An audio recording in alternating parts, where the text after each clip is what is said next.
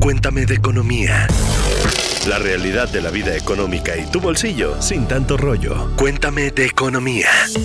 Bienvenidos a este episodio de Cuéntame de Economía en el que vamos a hablar del superpeso. En lo que va del año, la moneda mexicana es una de las que más se ha apreciado frente al dólar. Y aquí vamos a platicar de, pues, es algo para festejar, quién gana, quién pierde y sobre todo cómo podemos sacarle provecho. Eh, yo soy Gonzalo Soto, director editorial de Expansión y hoy me acompaña Rosalía Lara, editora de inteligencia aquí en Expansión. ¿Cómo andas, Ros? Hola, Gonzalo. Primero que nada les recuerdo que sin importar en dónde nos vean o nos escuchen, eh, por favor nos sigan y activen las notificaciones para que no se pierdan ninguno de los episodios de Cuéntame de Economía. También esta ocasión está con nosotros José Luis Ortega, responsable de los equipos de inversión de deuda y multiactivos en BlackRock México. Gracias por la introducción, Gonzalo. Gracias, Rosalía. Encantado de estar con ustedes y con su público. Arranquémonos con qué es o cuáles son los factores que han llevado a que la moneda mexicana se haya apreciado tanto en lo que va del año. Hay muchos factores. La verdad es que cuesta trabajo saber cuál es el verdadero factor que está detrás de esa fortaleza porque son muchos. Tenemos por un lado exportaciones fuertísimas, las remesas que siguen creciendo ya representan más de 4 puntos del PIB, ¿no? Y, y, ya estamos en 60 billones de dólares. Es un monto muy, muy alto. Entonces tenemos un flujo constante de remesas que sigue creciendo. Tenemos exportaciones. Tenemos una disciplina fiscal que queramos o no, en la pandemia no nos gustó. ¿No? En la pandemia hubiéramos querido que hubiera más estímulos a la, economía, a la economía como hubo en otras economías, pero no hubo. Y eso nos da unas finanzas públicas muy sanas. Tenemos un factor de deuda PIB del 50%. Muchos países quisieran tener algo así. Entonces, estructuralmente, nuestra economía está muy bien. ¿No? Entonces tenemos una economía bien. Hay confianza, porque también esos factores disruptivos, recuerdan cuando entra eh, Trump al gobierno en Estados Unidos, empieza a haber cierta depreciación de nuestra moneda justamente por esas dudas después de voy a construir el muro, voy a terminar con el Tratado de Libre Comercio. Todo eso finalmente se renegoció el Tratado de Libre Comercio, ya no tenemos a Trump, empieza López Obrador también, hay cierto temor porque llega y cancela el aeropuerto. Entonces también otra vez el peso sufre. Pero, ¿qué pasa? Después empieza a demostrar que es fiscalmente muy disciplinado. Habrá cosas que no le gustan a algunas personas, pero finalmente lo que tiene que ver con la economía se ha eh, comportado muy bien y de forma muy responsable. Y eso le gusta a los inversionistas. Es esto que luego dicen, ¿no? Que desde el avión, por lo menos, el país se ve bastante bien, ya que uno se empieza a meter a los detalles, hay, algunos, hay algunas cosas, pero desde arriba y eso le gusta al mercado cambiario. Totalmente. Y te diría que no necesariamente muy desde arriba, no solamente a 30 mil pies de altura, ¿eh? Hasta a nivel helicóptero se ve bien. Okay. No, hay detalles como tú bien dices, ¿no? Que nos gustaría que estuvieran mejores, pero definitivamente sí vamos por el camino correcto, ¿no? Entonces tenemos toda esa parte que nos está ayudando y un factor muy importante después del COVID y después de lo que pasó entre la guerra comercial entre Estados Unidos y China, es eso que le llaman el nearshoring, que qué significa que realmente las cadenas productivas, tú como empresa las quieres tener cerca de ti, cerca okay. del consumidor principalmente. Y de esa manera nos dimos cuenta en la pandemia que finalmente resulta que la producción estaba en China, pero tú la quieres hacer en Estados Unidos. Es donde estaba tu consumidor. Pues qué pasaba que no tenías cómo transportarla ni cómo hacerla llegar. Entonces, lo que está pasando es esas empresas dicen, yo quiero tener mi producción cerca de mi consumidor final, que es Estados Unidos, y voltean a ver a México. Entonces, geográficamente estamos muy bien posicionados porque muchas empresas están localizando sus cadenas productivas ahora en México. ¿Qué representa eso? Inversión extranjera directa creciendo en México. Ya la empezamos a ver y estamos muy esperanzados en que va a ser cada vez mejor en los siguientes años y que las exportaciones, que ya son altas, van a aumentar todavía más en los siguientes meses y en los siguientes años. Y ya a nivel sector, por ejemplo, eh, ¿qué beneficios tiene una moneda fuerte? ¿Por qué hablamos tanto de este superpeso? ¿Por qué lo festejamos? Porque nos da mucha estabilidad macroeconómica. Si bien ya tenemos esa estabilidad que estábamos comentando previamente, nos abunda a que hacia adelante sea todavía mayor y que perdure. ¿no? Realmente, por ejemplo, México ya se maneja las finanzas públicas, la deuda, de una manera mucho más ordenada y mucho más responsable que muchos años anteriores. Si nosotros vemos ahorita el porcentaje de la deuda pública que está en moneda extranjera contra la de pesos mexicanos, ya es casi 80% en pesos y solo 20%, acerca del 22%, en moneda extranjera. Eso es muy bueno porque realmente nos está ayudando a que lo que pase fuera de México, las depreciaciones y esa volatilidad que vemos en el tipo de cambio, realmente no nos afecta tanto como nos afectaba en otros momentos donde dependíamos totalmente del ahorro internacional. Hoy día el ahorro local es tan fuerte, y lo vemos con las AFORES, 20 puntos porcentuales del PIB, los fondos de inversión, 11 puntos porcentuales del PIB. Eso nos da mucha solidez para que no dependamos de lo de afuera.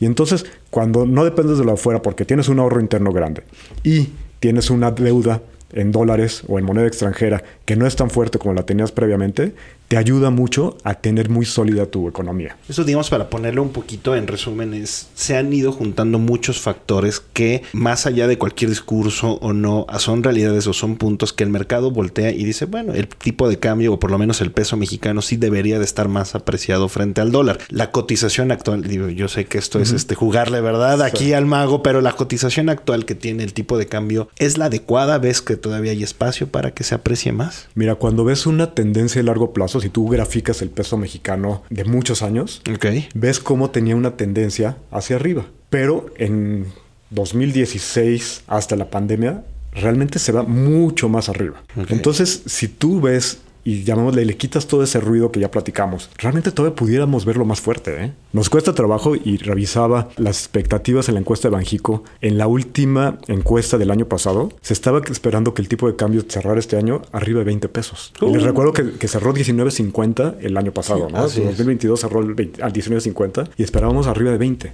¿no? Lo vemos ahorita y nos reímos, ¿no? O sea, de reír el número que acabo de dar, ¿no? Pero es lo que pensábamos. Entonces, la verdad es que cuesta mucho trabajo darnos cuenta y cuando dices, oye, abajo 17, ¿en verdad? Esto no va a aguantar.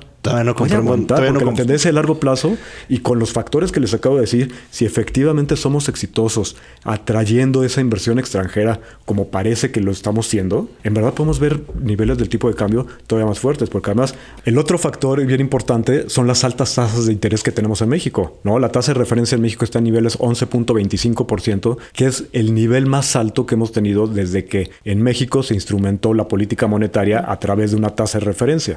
El máximo anterior había sido 8.25. Estamos tres puntos porcentuales arriba. Son tasas muy altas, sobre todo considerando una inflación que este año se está esperando que termine niveles abajo del 5%. Bendito son tasas súper atractivas, ¿no? Tasas reales, tasas que te hacen ganar sobre la inflación. Por eso nos gusta a nosotros decir, a la gente no puede dejar tu dinero ahí sin invertir tiene que invertirlo porque son momentos donde tienes que hacer crecer tu, dinero. Pero entonces con esas tasas, los inversionistas extranjeros les gusta venir a México, vienen a México, invierten su dinero y creo que todavía falta mucho dinero extranjero por venir a México. Si ustedes ven el porcentaje de la deuda en bonos que tienen los extranjeros hoy día, está cerca del 34%. Años antes de la pandemia, estaba arriba de 60, 60%. Entonces, por lo, por lo, menos 20 puntos adicionales que pudiera llegar de dinero extranjero. ¿Y qué implica? Tienen que vender sus dólares o moneda extranjera para comprar pesos. Y eso evidentemente te sigue fortaleciendo el peso. Entonces hay muchos factores que hacen ver que, oye, ¿está barato respecto a las cotizaciones que veíamos previamente? Sí, está en muy buen nivel. ¿Se tiene que revertir? No necesariamente. Por ejemplo, para las personas así este, normales de a pie, ¿cómo pueden aprovecharlo? Porque sí, ellos están viendo las noticias, estamos viendo que el peso, que el peso, pero ¿cómo lo aprovechan? Sí, yo creo que hay muchos bienes que compramos en México, muchos insumos que son dolarizados, ¿no? Realmente vemos como, pues que si vas a comprar una pantalla, por ejemplo, ¿no? Una pantalla cotiza en dólares y nos las traen aquí y tiene un margen el que te lo va a vender pero sobre un precio que está comprando en dólares. Entonces, ese tipo de bienes, si tu economía te lo permite, es muy buen momento para estar comprando bienes que se producen internacionalmente y que estás comprando aquí. Otro punto, por ejemplo, las personas que les gusta viajar, ¿no? Es buen momento también para viajar. Digo, cuando hace dos, tres años estabas viajando. Me pidan vacaciones en vivo, este José Luis, está muy bien. Pero es otro de los factores donde, puede, donde puede ayudar eh, tener un tipo de cambio fuerte, donde puedes ir a otros países y te sale realmente a buen precio. A ver, aquí hay el otro lado de la moneda. Sectores, empresas, personas a las que, por el contrario, les ha perjudicado este, este superpeso. Pero bueno, antes de comentarlo, díganos por favor aquí en los comentarios en YouTube, también en Spotify. Bueno, si ustedes conocen o ustedes mismos les ha beneficiado o les ha perjudicado de alguna manera esta apreciación del tipo cambiario, que el superpeso peso esté ya con capa y espada a todo lo que da. Ya nos dijo incluso aquí José Luis que hay todavía espacio para que se aprecie más. ¿Les ha beneficiado? ¿Les ha pegado? Cuéntenos por favor. Recuerden también dejarnos sus comentarios en arroba EXP Economía, que es la cuenta de redes sociales, para que podamos leerlos. También por ahí si tienen alguna duda, responderles. Pero bueno, a ver, hablemos de estos sectores entonces, José Luis, a los cuales pues no les está yendo nada bien. ¿Cuáles son? Sí, claro, me vienen a la mente dos sectores importantes, ¿no? Uno, hay productores, por ejemplo, agrícolas, que tienen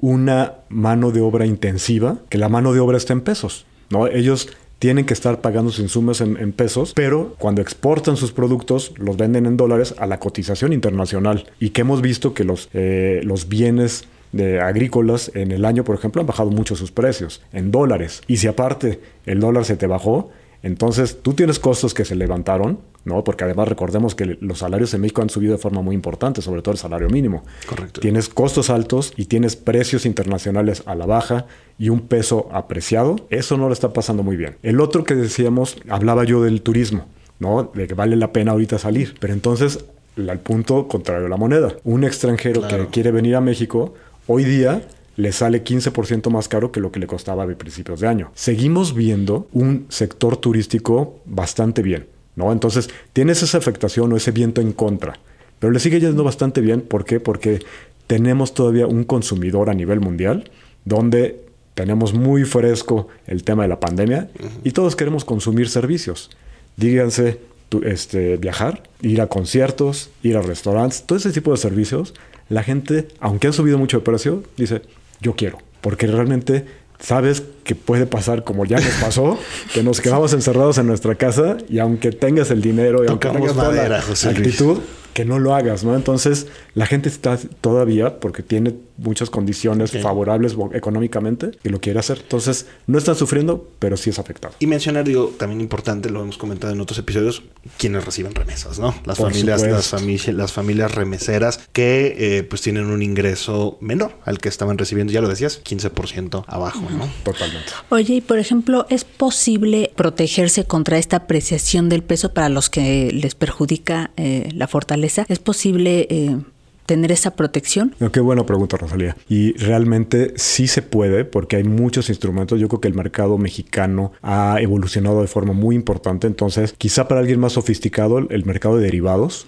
¿no? Donde puedes comprar un, futuro o un forward del tipo de cambio donde garantizas eh, el, nivel de tipo de cambio, ya lo puedes hacer. Y para un inversionista convencional, la parte fondos de inversión, por ejemplo, donde puedes tú llegar y comprar un activo en dólares, invertir mm. en dólares y, no es algo que te va a costar y como tenerlo abajo del colchón, ¿no? Eso que decía previamente yo de que la gente no debe tener su dinero abajo del colchón, sino invertirlo en pesos, también funciona en dólares. La tasa de interés en Estados Unidos está al 5.50, ¿no? Ya lo subió la Reserva Federal a nivel de 5.50. Entonces tú puedes tener un vehículo de inversión en México donde estás comprando los dólares abajo de 17 pesos e invirtiéndolos arriba del 5%. Entonces, la verdad, hay muchas opciones, están ya ampliamente disponibles para el público inversionista, no necesitas grandes capitales, puedes invertir poco dinero y ya protegerte y si tú tienes pensado comprar un bien de capital eh, referenciado al tipo de cambio en un futuro, puedes ir teniendo ya tu ahorrito y que va a ir generándote más dólares todavía. Échate el comercial en BlackRock hay de esos productos. Totalmente. En BlackRock tenemos muchos de esos productos ampliamente disponibles Oye, pues te, estamos ah, este, aprovechando aquí, digo, nada más para que la gente también sepa, ¿no? Con estos niveles que estamos viendo, José Luis, de tipo de cambio, ¿comprar dólares es bueno en este momento? Mira, para alguien que tiene una necesidad futura de dólares, yo creo que sí. Alguien que tiene pensado viajar, como le decía, comprar algo que esté referenciado al dólar, yo creo que vale la pena. Sin embargo, tenemos que voltear a ver que las tasas en México también están arriba del 11%, ¿no? Entonces, el tenerlo en pesos, vamos a ver, vamos a pensar, la diferencia del tipo de, de tasa de interés entre Estados Unidos y México, hablando del 11.25 contra el 5.50, prácticamente son 6 puntos porcentuales. ¿Dónde tiene que estar el tipo de cambio para que en un año para que te convenga haber estado en dólares. Si estamos, vamos a redondearlo a 17 pesos, ¿no? 6%, estamos hablando como de un peso más.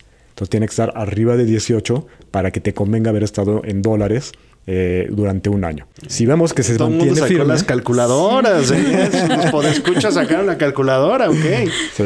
Eh, Entonces, básicamente, no está tan fácil porque dejas dinero en la mesa dejando de estar invirtiendo en pesos mexicanos. Entonces, para, que no salgas corriendo a comprar dólares. Pero, pero sabes que también para mucha gente es un factor psicológico. O sea, nosotros que estamos en contacto con muchos inversionistas, la verdad es que lo vemos que la gente se siente tranquila teniendo dólares. Y es diferente hoy invertir en dólares a la tasa que les decía, arriba del 5%, contra hace unos años que estaba al cero, donde sí efectivamente no ganabas un peso. bueno, un dólar, al tener invertido tu dinero ahí, ¿no? Ahora finalmente dejas un poco de dinero en la mesa, pero finalmente sí estás generando más riqueza en dólares. Y si la gente psicológicamente le ayuda porque dice, a ver, yo prefiero tener parte de mi patrimonio que, que ya está en pesos y que finalmente está expuesto a lo que le pasa al peso mexicano, bueno, una partecita y nosotros siempre estamos tratando de, buscar que la gente diversifique, diversifique sus inversiones, diversifique su patrimonio. Y esto creo que es un buen ejemplo. Te ayuda psicológicamente, pero también si tú ya tienes un portafolio más elaborado eh, de inversión, claro que vale la pena diversificar y tener inversiones en dólares. Por ejemplo, un dato importante que, que, a mí me gusta como manejador de portafolios, si tú ves cuál es el activo que más te ha ayudado cuando bajan las bolsas es el dólar. Tú luego nos cuestionas, oye, ¿por qué tu portafolio tienes dólares? ¿Estás viendo que, el dólar se va a subir? No, no necesariamente.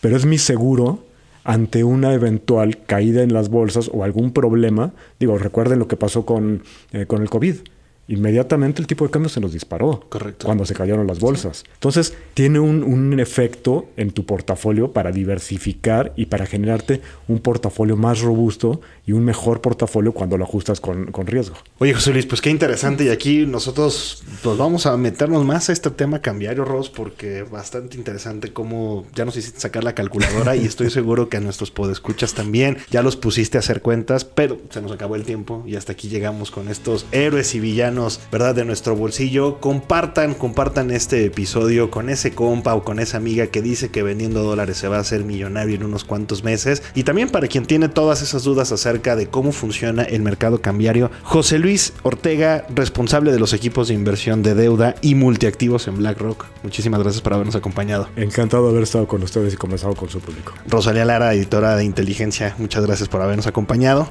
Gracias. Y gracias a ustedes también por habernos escuchado. Y pues nos vemos por por acá el próximo lunes. Hasta pronto. Cuéntame de Economía, un podcast de expansión. Disponible todos los lunes en todas las plataformas de audio. Bienvenidos a la Revolución de la Riqueza, el podcast en donde aprenderás que crear riqueza no es magia negra, crear riqueza es una ciencia. En este programa comprenderás que la verdadera riqueza es holística y te daremos herramientas para conquistarla. Síguenos en redes sociales en arroba Javier Morodo en Instagram, Facebook, Twitter, LinkedIn y en todas las redes sociales. Suscríbete también a mi newsletter en mi página javiermorodo.com, en donde todas las semanas vas a recibir información sobre mercados financieros, negocios, tecnología, well-being, conciencia y también tips para ganar el juego del dinero.